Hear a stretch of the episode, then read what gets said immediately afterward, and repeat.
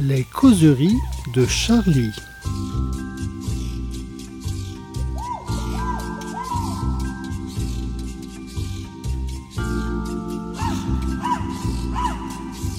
Eh bien, bonjour à toutes, bonjour à tous, bienvenue à nos causeries de Charlie, nos causeries du mercredi, euh, autour du dernier numéro comme euh, chaque fois, chaque semaine. Alors, pour vous repérer, c'est le numéro où on voit euh, Darmanin en blouse blanche courir après un, radicalisé avec des couteaux, un cas psychiatrique selon Darmanin, puisque, n'est-ce pas, alors, autour de la table, Aujourd'hui, je n'ai euh, convoqué que des gens non fichés S et entièrement déradicalisés. Hein. Alors, pour commencer, nous avons Antonio Fischetti. Bonjour. Saint de corps et d'esprit. Je sais pas, si, je sais pas si je suis déradicalisé, ça dépend dans quel domaine. Hein. Bah, on a discuté. On n'a pas précisé les domaines. Tout à l'heure, on a discuté de Dieu et tu, semblais un peu éloigné de la chose. Enfin, Monsieur Join. Salut, Fools. Euh, monsieur Jean-Loup Adenor. Bonjour. Qui est là avec Lorraine Rodeau. Tout à fait. Hein, je dis bien. Oui, bravo. Alors, on va commencer par toi, Jean-Loup, parce que euh, justement, bonjour, bonjour tu pars des événements et de l'attaque mortelle qui a eu lieu samedi d'un récidiviste euh, terroriste radicalisé sur le pont de Birakeim pour nous parler un petit peu de la situation justement de comment on a traité ce cas, comment on l'a fait un peu glisser sur le côté de la psychiatrie. C'est un peu ça que tu nous dis dans ton. Ouais, tout à fait. Euh, non, mais si c'est ça. Écoute, euh, non, mais ce qui, est, ce qui, est, intéressant avec ce qui s'est passé donc samedi 2 décembre aux alentours de 21h30 pont de Birakeim à Paris, c'est que donc un homme a frappé un groupe de touristes et particulièrement une personne euh, l'a tué de coups de couteau et de coups de marteau. Et dans la journée du dimanche qui a suivi, l'explication, en tout cas l'élément qui a été le plus euh, rapporté euh, dans une première partie de la, de la journée a été l'explication psychiatrique. Le ratage psychiatrique. Alors le ratage psychiatrique, ça vient le lundi matin de, de Gérald Darmanin qui est, qui est bien aise d'accuser plutôt la psychiatrie que ses propres services. Mais il se trouve que c'est vrai qu'on a beaucoup disserté du cas de ce, de ce, de ce terroriste qui aurait eu des problèmes psychiatriques, qui aurait été en rupture de soins, alors qu'il avait une injonction de soins qui avait pris fin fin avril. Euh, mais en fait, quand on se penche un peu sur euh, le cas, et c'est ce qui a été intéressant dans, dans ce numéro de, de, Charlie, on se rend compte que pour un, individu déséquilibré, en fait, il a un parcours qui est assez structuré, euh, c'est un parcours de terroriste plutôt classique et un beau cursus, on va dire. Un, très joli cursus de djihadiste. il, se, il, se, convertit à 18 ans. Exactement. Et puis ensuite, bah, il va se radicaliser auprès de, de, de salafistes prédicateurs sur, sur Internet etc., ce genre de choses. Et puis ensuite, il rentre en contact euh, sur, dans les réseaux avec euh, pas mal de gens intéressants. On trouve des gens sur les réseaux. Bah hein, c'est assez fou parce que en fait, ce mec a été au contact de euh, certains des terroristes les plus les plus connus pour les faits les plus graves qui se sont produits ces, ces dernières années. Alors évidemment, je suis actuellement en train de chercher mes petites fiches. Eh il, a été en contact avec. Alors, il était ami avec. Il était ami sur Facebook, nous dit le parquet, sans qu'il n'y ait eu d'échanges retrouvés entre eux avec Larossi Abala. Donc pour mémoire, Larossi Abala, c'est euh, l'une de ces deux personnes qui a commis l'attentat de Magnanville où un couple de policiers a été exécuté euh, chez lui, chez eux pardon, euh, sous les yeux de leur de leur enfant. Il a également été en contact avec l'assassin exactement, Adel Kermiche, qui est l'un des deux assassins du prêtre de Saint-Étienne du Rouvray. Donc là pareil, c'est prêtre, Rouen. Hein, c'est un prêtre qui a été c'est important. C'est un prêtre qui a été égorgé cette fois-ci sous les yeux de ses paroissiens. paroissiens là, il, y a eu échange de messages entre euh, le tueur de Birakeim et celui de, de Saint-Étienne-du-Rouvray, mais euh, ces échanges de messages étaient, euh, je cite, sans lien avec la préparation de l'action violente. Et puis, last but not least, comme disent nos amis d'outre-Manche, il était en contact avec un certain Abdullah. En train de commenter un match de foot Qu'est-ce qui se passe? Il, était, il était ami. En tout cas, il a échangé. Je ne sais pas s'il était ami, mais il a échangé avec Abdullah Anzorov, qui est donc euh, tristement connu pour être le tueur euh, de euh, Samuel Paty, donc ce prof d'histoire géo qui a été décapité en octobre 2020 devant son collège pour avoir montré des caricatures, des caricatures de Charlie Hebdo en l'occurrence. Voilà, un fou bien structuré avec un, vrai réseau de relations. Absolument, qui absolument. Et, et, le parquet d'ailleurs le, le, reconnaît lui-même puisqu'il parle d'un individu qui était ancré, dans, qui, qui, connaissait des gens qui étaient ancrés dans l'idéologie djihadiste. Donc on n'est pas sur quelqu'un qui s'est réveillé un matin avec l'envie, comme peuvent le dire parfois les psychiatres, de sublimer une pulsion violente ou une, un acte psychotique en, en arguant de la religion. On est sur quelqu'un qui a un parcours de radicalisation, qui, a, qui, a, qui, évolue dans ce qu'on appelle la djihadosphère et qui voilà qui a ce profil qui est quand même très très structuré. Donc on est très surpris le dimanche, le lundi matin, pardon, d'entendre euh, Gérald Darmanin parler d'un, je cite, gros ratage psychiatrique. Oh là, je sens qu'on va dans le coup de gueule là, Jean-Loup, parce que j'ai l'impression que non, mais je sais pas, c'est pas du tout un coup de gueule. C'est juste que voilà, ce qui se passe quand c'est récidivistes, c'est. On pas avoir peur du coup de gueule. Hein. on n'est pas ennemis du coup de gueule, ce qui, se passe, euh, mon cher Fouls, quand ces personnes sortent de prison, qu'elles ont été condamnées pour des faits complètement. Non, non, mais je laisse s'exprimer. Qu'est-ce que tu veux Après, moi, si tu veux, je, euh, non, parce qu'il me provoque là. Non, mais vas-y, Antonio, Antonio, Non, mais c'est-à-dire que je, sais pas, là, peut-être je m'inscrirais peut-être en, faux sur certains aspects, si tu veux. C'est que on peut, on n'est pas forcément soit radicalisé, soit, soit, ayant des problèmes, pas forcément fou, parce que ce fou, ce mot, disons, ayant quelques problèmes, on peut avoir les deux en même temps. C'est-à-dire, c'est pas l'un ou l'autre. Bah, Donc, on peut très bien être euh, radicalisé, islamiste, et en même temps un peu toc-toc. Non, mais attends, parce que moi, on me dit, c'est voilà, entretien avec le docteur Saguris sur le site. L'un n'annule pas l'autre. et djihadiste. Bien sûr, voilà, c'est ça le truc. Il y a 30% hein. des gens qui sont qui sombrent dans l'islam radical qui, qui ont des problèmes psychiatriques. Absolument. Ah, moi, j'ignorais que sombrer dans l'islam radical, c'était pas, c'était pas euh, un trouble. C'est pas suffisant pour l'être. C'est un ah bon indicateur, mais c'est pas bah un trouble suffisant pour l'être. Non, mais si on peut avoir des problèmes psychiatriques et avoir une démarche extrêmement structurée. Exactement. Hein on connaît d'ailleurs dans le journal qui peut-être n'échappe pas à cette règle. non, mais ce que, ce qui, ce qui, ce que dit ce papier, c'est pas que euh, on est soit fou, euh, soit, soit terroriste, c'est plutôt que, en fait, l'échec qui, qui a conduit à ce que cet individu puisse récidiver, puisque je rappelle que c'est la première, le premier véritable acte de récidive important pour une personne qui a été condamnée pour des faits sérieux de terrorisme. Euh, c'est ce qui a conduit cet individu-là à, à, passer à l'acte, c'est certainement pas la rupture de soins.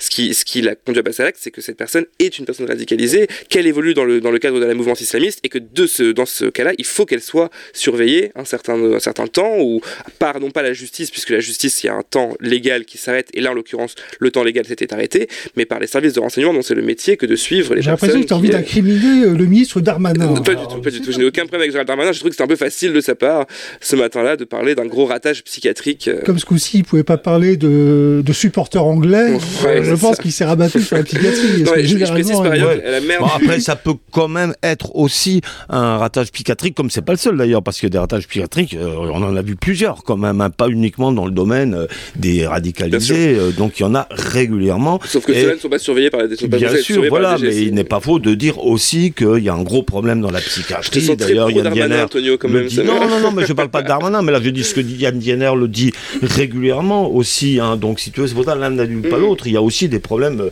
Et Yann le répète régulièrement. ça. C'est pas toi, Fou, ce qui disait la rechute fait partie du traitement. Absolument. Moi, on me l'a toujours dit. Mais est-ce que, est-ce que dès que la psychiatrie commence à s'attaquer à des choses un peu importantes, euh, elle, commence à, déraper un peu la psychiatrie? La psychiatrie, c'est un petit peu fait pour les, l'impression des gens qui vont pas trop mal finalement.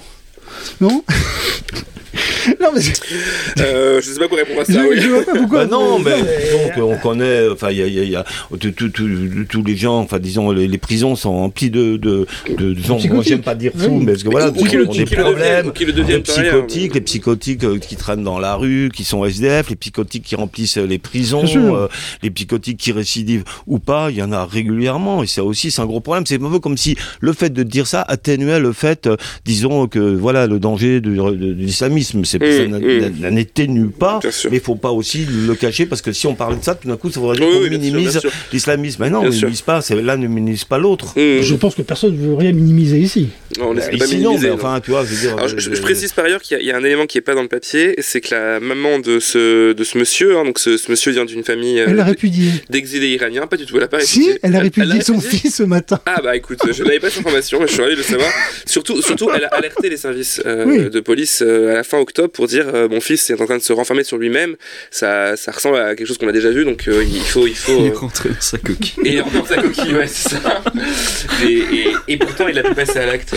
Et ce qui est inquiétant par ailleurs, et j'en terminerai là-dessus, c'est que c'est que ces personnes qui sont arrêtées pour des projets d'attentats terroristes, parce que dans la majorité des cas, les gens qui passent à l'acte sont abattus par la police euh, au moment de, leur intervention. Les gens qui sont arrêtés pour des projets sérieux d'attentats terroristes vont commencer à sortir de, commencent, pardon, sont et commencent à sortir de prison. La question qui se pose, c'est comment est-ce qu'on les suit? Est-ce qu'on a les moyens de suivre ces personnes-là? Euh, Il y a un grand entretien qu'on publiera euh, dans Charlie Hebdo le, le 7 janvier, enfin pour le, numéro du 7 janvier, pardon, où on a longuement échangé avec Jean-François Ricard, qui est le procureur antiterroriste au niveau national, qui, revient un peu là-dessus et qui nous explique un peu le, les, voilà, les difficultés que la justice peut. Ce danger qui vient. Exactement. Je crois qu'on en est en 70 cette année, hein, Libération. Je crois que c'est ça, ouais. Quelque chose comme ça. Bon. Tous les ans, en fait. Donc attention sur les ponts, si vous êtes parisien, si vous allez euh, aux Jeux Olympiques ou ce genre de, de choses. Euh, bon, écoute. Je crois qu'on a fait le.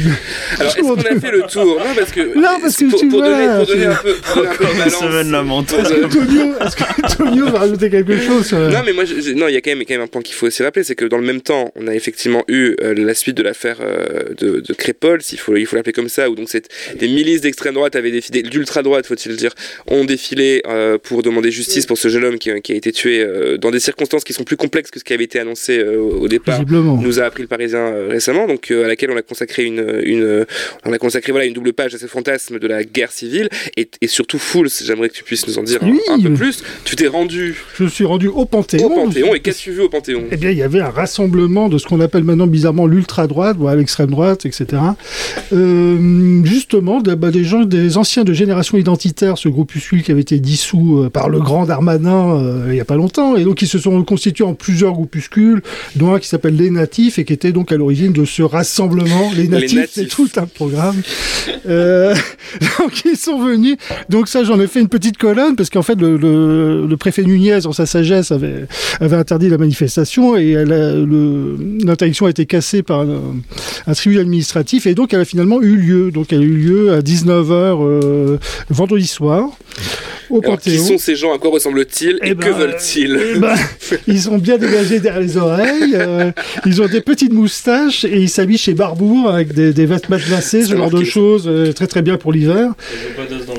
Ils n'ont pas d'os dans le nez, ils n'ont rien dans le nez, ils n'ont Oh, pas, de, pas de piercing, enfin pas de piercing visible, hein, parce que je pense que peut-être les, les, tétons, ce genre de choses, on, okay, connaît, on, on, connaît, on a fait les soirées. Donc ouais, les voilà, oui, qui sont en train de, de, crier, on est chez nous, bien sûr. Euh, Thomas, on est là. Euh, la racaille en prison. Bah, là, a des gens qui doivent aller dans des avions pour rentrer chez eux. Enfin, je ne sais pas. Tu l'as été enterré au Panthéon, euh, Thomas? Non. Ben, la dernière fois que j'y étais, c'était justement pour Joséphine Baker. J'espère qu'elle dormait, qu'elle n'a pas entendu tous ces, tous ces abrutis en train de. Et donc, il y a même Jean, Jean-Yves Le Gallou qui était là, qui était le, le bon vieux Jean-Yves, euh, l'ancien député Front National de la, de la belle époque. Qui, qui la belle euh, époque. Oui, voilà, c'est une espèce, une espèce de. C'est quand même bien de voir cette jeunesse euh, d'ultra droite qui, qui, reconnaît ses pères euh, en des gens du Front National, ancien Front National, et maintenant ouais. RN. Donc, mmh. il y a quand et même des passerelles. Il y a une filiation et du respect. Ah, bah, j'ai discuté avec les gens, ils avaient tous voté ou Marine Le Pen ou Zemmour aux dernières élections. Donc il y a des passerelles. Hein. Euh, Marine Le Pen a beau dire que Donc, ces gens-là ne font pas partie alors. de son, oui, ne font pas partie de, de, de ces commensaux, c'en est quand même. Un début de coup de gueule peut-être, full Peut-être un début de coup de gueule. Enfin, et... Donc ça n'a pas duré très longtemps, mais c'était, euh, on a fait ça trois quarts d'heure. Ça s'est terminé par une Marseillaise en diable. Que tu as chanté, m'a-t-on euh, dit euh... Évidemment, parce que moi j'ai l'habitude de tous ces rassemblements d'extrême droite, parce que comme j'ai euh, j'ai une tête, tu as le profil, tête qui, qui leur fait pas peur. et... donc t'as pas d'os dans le nez non plus. pas d'os dans le nez non plus. Et bon, donc voilà. Donc c'est tous ces gens qui étaient là pour qui pour crier haro sur le baudet, comme on disent les anglo-saxons, mais pas Jean-Loup. Nos amis d'outre-Manche. Et donc, euh, bah, là, malheureusement, les faits ont l'air euh, de faire dégonfler un peu cette affaire de... de, de... Eh oui. Alors, dégonfler. Bah, euh, dégonfler tout le scénario que ces gens-là avaient un petit peu échafaudé, c'est-à-dire une descente comme ça organisée de gens des cités venus euh, tuer du blanc, c'est ce qu'ils disent eux-mêmes. En fait, ça a l'air d'être plus compliqué que ça. C'est enfin l'histoire le dira et surtout la justice et euh, oui surtout la justice. déplaise, déplaise à certains il y a encore une justice il y a encore des enquêtes et euh, l'histoire dira ce, ce qu'il en était vraiment. Donc voilà une petite euh... donc après c'est sur deux pages où il est question de guerre civile etc je pense qu'on n'en est pas. Non, alors, on, a, on, a, on a fait une double pour, dé, pour démystifier un peu ce, ce, cette, ce fantasme hein, sur lequel bande à peu près toute l'ultra-droite de la guerre civile qui pointe, et on se rend compte que c'est un discours qui est constant, euh, qui est constant, et, euh, et qu'à chaque fois qu'il y a un fait divers qui va opposer une France des banlieues métissée, souvent musulmane, à une France rurale, blanche. voilà, c'est c'est c'est l'occasion de ressortir le vieux spectre de, de la guerre civile. Ouais. Voilà, cette fois-ci, je pense qu'on a fait un peu près Là, on a fait le tour. Ou alors, alors pendant qu'il finit de se moucher, là, il est tout excité, on va passer à Tonio. C'est à moi. Tonio. Alors, après l'ultra-droite, euh, d'autres animaux que tu as été euh, découvrir. Alors, dans une espèce de refuge. Ouais, bah pourquoi une espèce C'est tout un peu péjoratif. Moi, j'aime bien dire espèce parce que euh, ça, c'est la porte ouverte un peu à l'interprétation.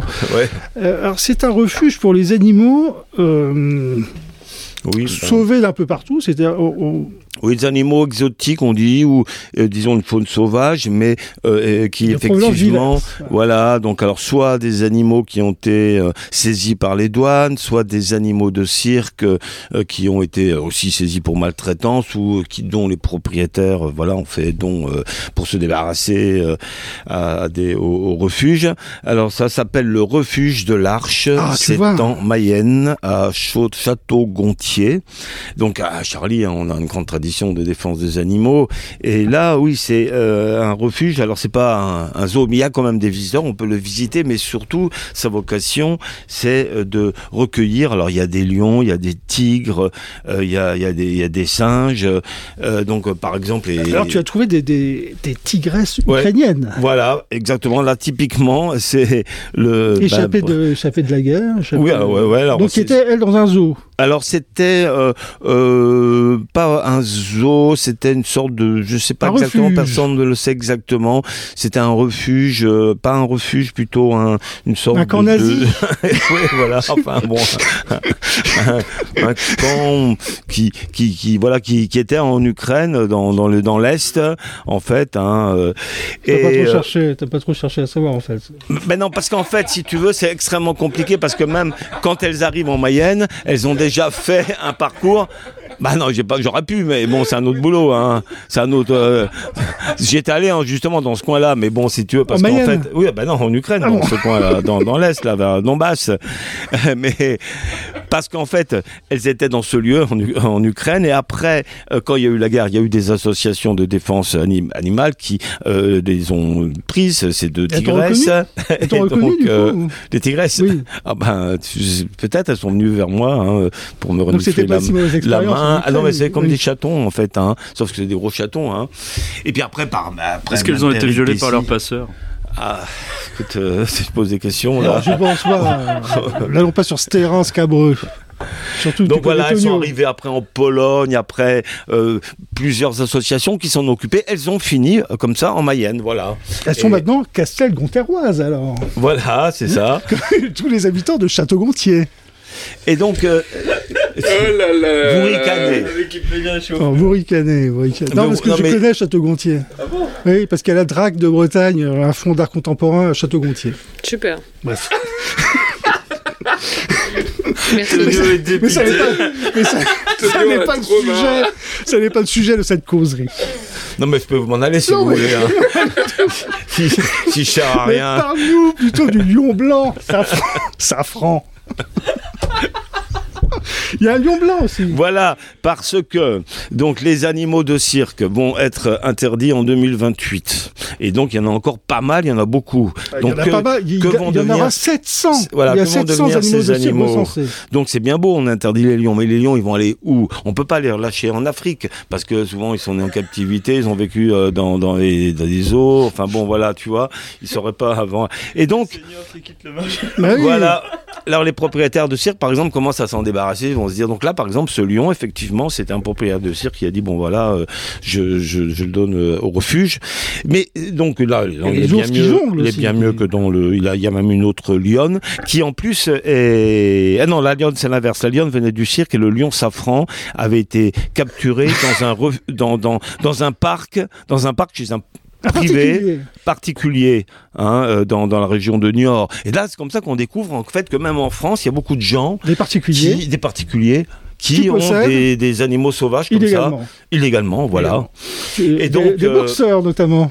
Ben oui, il y en a. Par exemple, il y avait aussi, il y avait un autre tigre qui d'ailleurs avait été offert comme cadeau à un boxeur qui, parce que les, les boxeurs apparemment aiment les tigres. Hein. Il y a aussi Mac Tyson qui avait qui avait deux tigres chez lui à Las Vegas. Et c'est ce, ce, tigre, ben voilà. Après, bon, les gens se disent oh c'est mignon, ça fait tu vois, on pose sur, euh, euh voilà, sur, sur, sur internet, euh, Twitter comme ça avec le tigre et puis même d'autres félins comme ça. Puis après ça grandit. Puis il faut de la place. Donc qu'est-ce qu'on en fait? Bah alors soit on les relâche dans la nature. Alors le tigre c'est pas encore arrivé, mais par exemple il y a des félins qui ont été relâchés comme ça dans des parcs ou alors ça peut arriver pour les singes aussi. Et ben en fait non, ce, ce refuge il est intéressant parce qu'il montre aussi le rapport entre l'homme et l'animal et puis la connerie humaine vis-à-vis des animaux justement euh, qui euh, euh, il y a aussi des, des félins par exemple qui moi j'aime assez le nom de ce refuge l'arche qui, qui, rappelle bien évidemment la Bible. Bah oui. L'arche de Noé. Bah oui. Ah, puisque qu'est-ce qu'il a dit Dieu aux hommes? Il a dit les animaux vous les domestiquerez et domestiquerez et vous les nommerez et voici que maintenant on en fait un refuge est-ce que c'est pas magnifique, cette, cette, espèce de parabole biblique Je sais ouais, pas ouais, ce qui il... se passe avec ce moment, mais c'est très très long. Hein. Non, non, je te laissais, je te laissais parler, ouais, parce que effectivement, il a dit vous les nommerez aussi. Hein. Voilà. Voilà. il est très structuré. Hein. le lion si tu veux, le lion n'avait pas de nom euh, avant de, avant de s'appeler lion. Ouais. Et là, Dieu, parce que euh, les hommes étaient bien embarrassés, tu vois, ils, ils, voyaient un lion, mais ils ne savaient pas qu'il s'appelait. Donc Dieu a dit, mais, mais Dieu a dit, mais nommez-les nommez-les bon sang. Et là, l'homme a dit, il y a ceci, c'est un lion. À partir de maintenant, vois-tu? Oui. Donc ça, ça a simplifié beaucoup de choses, Et... notamment dans la savane. Bon, donc tu dis. Moi, je sais plus où j'en étais. Alors, c'est quoi ta question là, normalement? Parce que c'est toi qui poses non, les questions. Il y a aussi des animaux de, de laboratoire. une fiche avec plein de questions. Des, des, des animaux de Alors, qu'est-ce qu'on peut faire avec ces animaux? On Mais peut voilà. faire une crèche On peut. Euh, voilà, les animaux faire, de laboratoire. C'est pareil, les animaux de laboratoire. Donc. Euh, des, euh, oui, des Jésus, etc. La recherche qui se. Euh, voilà, parce que toi, il, par exemple, là, il y a cette, cette malheureuse donc Rose, femelle macaque Résus, hein, qui a vécu pendant, je crois, 17 ans dans dans, un laboratoire enfermé et qui euh, maintenant, ben voilà, elle vit quand même avec un confort euh, quand même plus plus, plus important. regarde un peu vide hein, d'après le dessin de Félix. Oui, c'est-à-dire que le... bon, Charlie, on a déjà Cavana avait écrit, c'est dans la charte hein, de Charlie, je rappelle, parce que pour euh, contrebalancer un peu vos ricanements, que c'est dans la charte de Charlie, la défense des animaux érigée par Cavana, justement, qui a écrit. Alors là, c'est des tigres végétariens, du coup. Du coup, Alors, bon, sur ce plan là des recherches laboratoires, on peut dire ok, quel que soit l'apport qu'on peut discuter ou pas de la de de, de, de, de, de disons de ces animaux pour la recherche médicale, en tout cas, on leur doit quand même un minimum de, de confort et d'égard, euh, même si voilà, ils ont malheureusement servi comme c'était le cas de Rose, plutôt que dans sans voilà que l'utiliser uniquement comme du, du matériel. Et il y a très peu, donc l'Arche est l'un des, des seuls en France qui, qui fait ça, mais il y a très peu de lieux qui apporte euh, comme ça un, un refuge, une maison de retraite, un, peu, oui. un, hospice à ces animaux qui sont victimes soit de la connerie humaine, c'est-à-dire des gens qui les qui les prennent, qui se rendent pas compte de, de, de voilà de, de, ce que ça représente d'avoir chez soi un tigre ou il y, a, y, a, beaucoup de félins hein, euh, comme ça, euh, qui, qui, des gros félins comme comme les caravales par exemple hein, ou les savannas qui ressemblent à des chats mais des gros chats que après les gens relâchent. Soit ça, soit du trafic. Il y a des gens par exemple qui vont en Afrique, qui ramènent un petit singe dans la soute et puis après euh, voilà ils le détiennent illégalement soit d'animaux de laboratoire comme les euh, donc là c'est encore un autre domaine mais bon comme ces, ces singes ou, il y a eu des, des, babouins par exemple il y avait aussi donc une, une quinzaine de, de, babouins qui avaient été euh, euh, euh, kidnappés par une association de défense animalière qui avait été déposés au refuge de l'Arche tu vois voilà. Donc c'est donc nous on va bientôt s'éteindre comme race mais on aura fait chier les animaux jusqu'au bout quand même. Ouais ben voilà on se si quand même caractérisé par ça mais là, il n'y aura pas de refuge pour euh, le, le, dernier, dernier humain.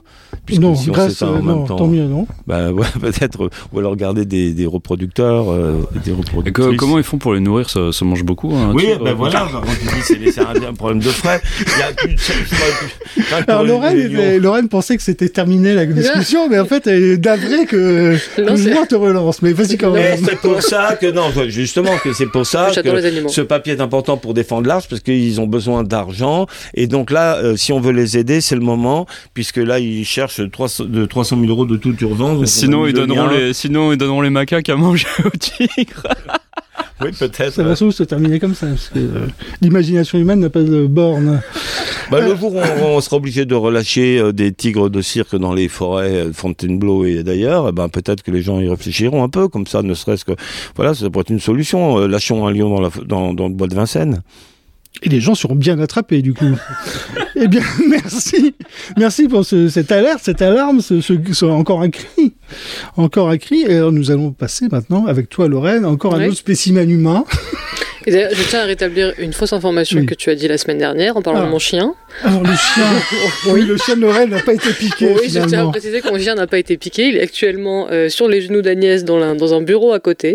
il va plutôt bien. elle va plutôt bien. Il va plutôt bien. Il s'appelle Lily. Bon, ça va à peu près. C'est un magnifique chien. Donc toi, tu t'es intéressé à un autre animal, enfin un autre, un autre, une autre style d'humain, c'est le, le gourou, le, gourou de yoga. Tout à fait. Euh, il y en a qui viennent se faire attraper récemment et euh, c'est un gourou qui, qui sévissait euh, d'abord en Roumanie. Tout à fait. Il, est, alors lui, c'est assez marrant parce qu'en fait, il, il, a vécu sous Ceausescu et son, son, son grand fait d'armes, c'est d'avoir médité sous Ceausescu, ce qui était interdit. Le saviez-vous? oui, Eh bien non, j'ai appris euh, enseignant sur cet homme. C'est un crime de méditer euh, sous l'air de Ceausescu. Ouais. Et donc, il, a fait... il a commencé sa carrière comme résistant. C'est ça, il a, fait de la, il a fait de la prison pour avoir médité. mais pour autre chose aussi. Bah, ah, ça a commencé... Non, il a commencé à être en prison, il a pris un an pour euh, avoir diffusé des vidéos pornographiques, et après il a, il a été gracié, il est reparti en prison pour avoir effectivement médité sous Ceausescu, je le prononce pas très bien, et euh, et bref, et quand euh, le dictateur est parti et que la méditation est redevenue légale, il a fondé le MISA. Pour... Alors, le gars s'appelle Grégorian oui, Bilo Bilovaru. Bolivaru, je sais plus. Euh, il y a trop de syllabes pour moi. On va l'appeler Bivo, Bivoralu. On va l'appeler Grégorian. on va Grégorian. Le gourou. Et ah, pardon de t'ennuyer, Antonio. Non mais c'est pas non, mais moi j'ai du boulot, j'ai des à faire. Euh. Antonio nous quitte. Antonio nous quitte et éteint la mais lumière. Non, mais moi, déjà, je devais faire une page pour vendredi. Merci. Je me retrouve avec une double affaire, une double affaire pour demain, alors qu'on est mercredi, et je dois interviewer Cédric Villani qui répond pas au téléphone. ce coup de gueule sera coupé. Il est déjà 15h30. C'est bien, c'est dans la. Bah non, mais attends, c'est pas que ça m'intéresse pas, mais toi. Non, mais je rigole, je rigole, Antonio, voyons. Avec. Euh... Vas-y, continue, c'est pas Attends, attends. mais si c'est pour en plus euh, la... Bah attends, c'est un bordel là. Non mais c'est de pire en pire les émissions. Hein. Mais c'est quoi ce bordel? On entend tout. Regarde, c'est dingue. Mais qu'est-ce qui se passe? Il s'en va. Il est à la lumière. Il y a un animateur comme ça. Bon, ah, vous asseoir Bon, ça va, il part, il a giflé, il a giflé personne. Asseyez-vous Non, mais en plus, j'avais Mais façon de travailler Non, mais vas-y, vas-y. Laissez-le fuir. Non, mais vas-y, vas-y. Hein mais oui, non, non, vas-y, t'inquiète. Vas-y. Ah, bon, voilà, non, mais vas-y. Non, mais faut pas prendre mal, mais c'est que. Non, mais c'était une blague, voyons. Monsieur Balavoine, revenez. Asseyez-vous. Ouais, mais les jeunes, les jeunes, euh, on peut pas s'exprimer, nous, les jeunes. C'est Tonio, il y va, moi j'y vais aussi. Hein. Ah, bah, euh, ok. Alors. Euh, donc je retourne sur mon gourou du yoga. Donc il a fondé euh, le MISA, Mouvement d'intégration absolue, j'ai oublié une lettre. Bref, un groupe de yoga qui a très vite marché et il, a, il y a eu pas mal de, Alors lui, c'est groupes à travers le hein. monde. Ouais, c'est un peu sexuel déjà. C'est l'éveil par sexualité. Voilà, hein. donc il, il propose de. Pourquoi pas, somme toute. Euh, le problème, c'est que lui, c'était pas juste ça. C'était, en fait, c'était carrément une secte. Euh, et il y avait beaucoup de viols, de trafic d'êtres humains etc., etc. Il avait une routine bien connue, donc euh, les gens ils allaient faire du yoga. Euh, yoga un peu tantrique quand même. Un, peu tantrique. euh, J'arrive plus à parler. Euh, c'est le froid, c'est le froid. C'est Antonio qui m'a Les gens allaient faire du yoga. Ils allaient faire du yoga. Et puis ça, ça, dérivait. Ça dérivait complètement. Ils étaient donc les femmes étaient invitées à une sorte de grand colloque euh, sur les bords de la mer Noire et là-bas, elles étaient prises en photo euh, sous tous les angles. Euh, les photos étaient envoyées à, à Grégoriane, qui faisait son casting ah, et qui disait euh, voilà, celle-là, je, veux la, je veux la voir à Paris. Donc les femmes étaient emmenées à Paris, où elles sortaient de l'aéroport, des Roumains venaient la, venaient la chercher, on leur mettait des lunettes sur les yeux, etc., pour qu'elles ne voient pas où est-ce qu'elles atterrissaient. Elles finissaient dans une grande maison en région parisienne, où elles étaient conditionnées pendant plusieurs jours. Et pendant ce séjour, ce premier séjour, elles, on leur faisait regarder toute la journée des vidéos pornographiques. Un peu comme ta télé-réalité de la semaine dernière, euh, juin. Euh, comment ça s'appelle Funky Shore. C'est un peu le créateur de Funky Shore, ton gars. C'est horrible. Et euh, donc voilà, donc ça avait tout un conditionnement euh, assez, assez monstrueux. Et une fois qu'elles étaient prêtes, entre guillemets, elles étaient amenées voir euh, Grégoriane, ce toujours sont avec des les gens quand même un petit peu faibles au départ, donc Qui- euh, ces, ces jeunes femmes étaient un petit peu en, en déshérence. euh, non, je, dirais que ce sont des femmes qui ont été endoctrinées dans un mouvement sectaire. Des femmes comme toi et moi, à la base, Bah, et qui ont un peu dérivé. Disons que ça peut arriver à tout le monde, malheureusement, de, de, de tomber là-dedans. Et, euh, et après, donc elles avaient rendez-vous avec, euh, avec Greg, Grégoriane, et euh, s'en suivait des viols et, euh, et tout ce qui va bien avec, quoi. Ils faisaient l'amour pendant 12 heures. J'ai 14 heures. 14 heures, Ouais. un peu comme juin. 14 heures et il y avait des rituels d'urinothérapie où ils demandaient aux adeptes euh, bah, d'ouvrir la bouche, quoi, ils leur pissaient dans la bouche et réciproquement. Enfin bon, voilà. Tout un tas de réjouissances. Et donc il s'est fait arrêter Ah la oui, semaine il y a dernière. beaucoup d'urine dans le yoga, non On boit son bah, urine, tout ça, c'est assez quand même. euh, ça Ouais, reste encore dans ouais. ça ne marche pas hein, par ailleurs. Si vous êtes tenté d'essayer, euh, ne le faites pas. Alors, si on n'a pas d'eau et qu'on est dans le désert et qu'il faut boire quelque chose. Mais je suis, peut-être. je suis Ah, pas le sûr que dernier ça que j'ai soit très faire bon. ça, c'était Hanouna dans Complément d'enquête, là. Il le fait Ouais, il montrait des images d'archives où il le faisait, ouais. Ah oui, oui, oui, c'est vrai, oui. Et après on le voit en train de souffler de- dans le cul d'un chien, non, c'est ça oui, avec Il fait son de la nez, oui, trompette. pour ouais. faire de la trompette, ouais. Mais ça aurait pu être un yogi, euh, Hanouna. Bah, on n'a pas tout découvert. on va Ouais, demander à Elise Lucet. Oui, je crois que ces, ces, ces espèces d'animateurs sont pas loin de l'emprise hein, chez Hanouna, euh, visiblement. Un Booba qui enquête. Bon, donc, c'est un, peu- c'est un peu une alerte. Attention au yoga, attention la- bah, au tantrisme. Non, at- alors attention au yoga, je dirais pas jusque-là, mais c'est vrai que le yoga, ça fait partie des portes d'entrée vers des dérives sectaires. toutes ces choses faire du un peu bien-être, attention. tu voilà, oui, c'est ça. Des, la a reçu pas mal de signalements sur tout ce qui concerne le domaine du bien-être, et donc le yoga en fait partie, mais ça s'inscrit dans un champ plus large de, Alors, de plein de on- disciplines. On, euh, on commence au bien-être et puis on finit dans l'exercice illégal de la médecine, dans le complotisme, dans le. Voilà, ça, ça va on très se vite. retrouve ligoté à un truc et puis avec des gens qui nous font des choses. Enfin bon, euh, attention. Attention. Tu avais Voilà. quand même envie de nous dire attention. Oui. Alors, on parlait de Hanouna. Et alors, Hanouna, c'est un petit peu ton, ton idole, Joint. T'as un petit peu ton. euh, tu nous rabats les oreilles avec Hanouna, fais ceci, Hanouna, dit cela, c'est un petit peu bon. Alors, t'avais envie. Alors là, tu, tu, tu nous as fait une petite colonne un petit peu étonnante sur le. alors, d'abord, le reportage. Euh, de France Télé sur euh, Hanouna, ses secrets, etc. Et puis tu en as fait un petit peu un exercice de- d'algèbre, de, mathématiques, en nous posant un peu des questions et en partant des, des informations. Hein, pour les gens qui sont nuls en maths, c'est peut-être un, un premier pas vers le vers l'algèbre.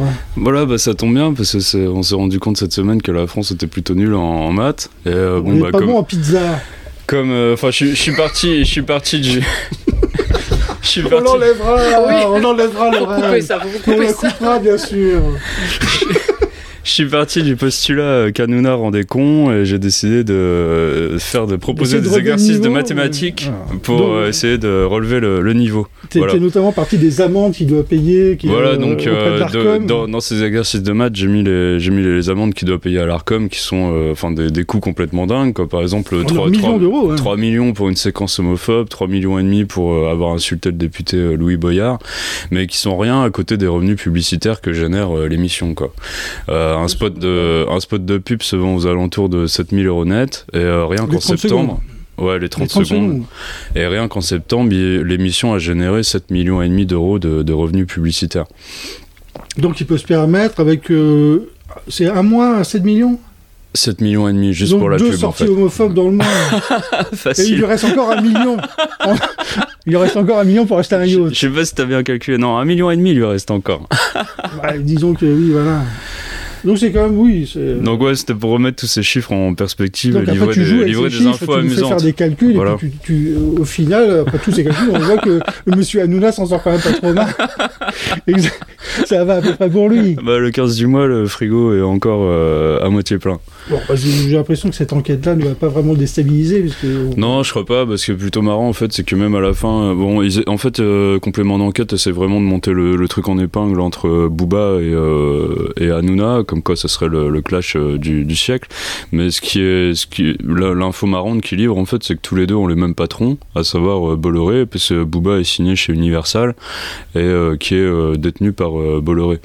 Donc, Et Booba demande à Bolloré de virer Hanouna dans le... ce qui fera pas, parce, ce qui Alors, fera pas, parce que je pense qu'Hanouna lui rapporte beaucoup plus que, les écoutes de, pas ses des bons disques. collègues de bureau. Voilà. C'est un peu comme si tu disais, ouais, faut virer, faut virer Fischetti parce qu'il dit n'importe quoi. Hein Bah oui. En Ou plus, il qui dit parlais. virer Fools parce qu'il dit du mal de mon chien. Enfin, vraiment, quelle ambiance, quelle ambiance chez Bolloré Quelle sale ambiance Bon, alors donc on va pouvoir s'amuser avec tes calculs, avec tes chiffres et avec Hanouna. On va pouvoir apprendre sur le yoga, on va pouvoir apprendre sur les animaux, on va pouvoir apprendre un tas de choses et on va se dire peut-être, parce que là on a Un numéro incroyable. un numéro incroyable. Puis il n'y a pas que ça, il y a plein, plein, plein, plein, plein, plein, plein de choses. Et Pour la là, modique somme de 3,20€. 3,20€. 4,90€ par mois Ouais, sur internet. Combien Hanouna pourrait s'en payer avec, euh, avec ces 3 millions euh, Bah, envoyez vos réponses à Voilà. rédaction À euh, vos réponses à juin. Eh bien, à la semaine prochaine. Bonne semaine à tous. Bonne semaine. Ciao. Au revoir.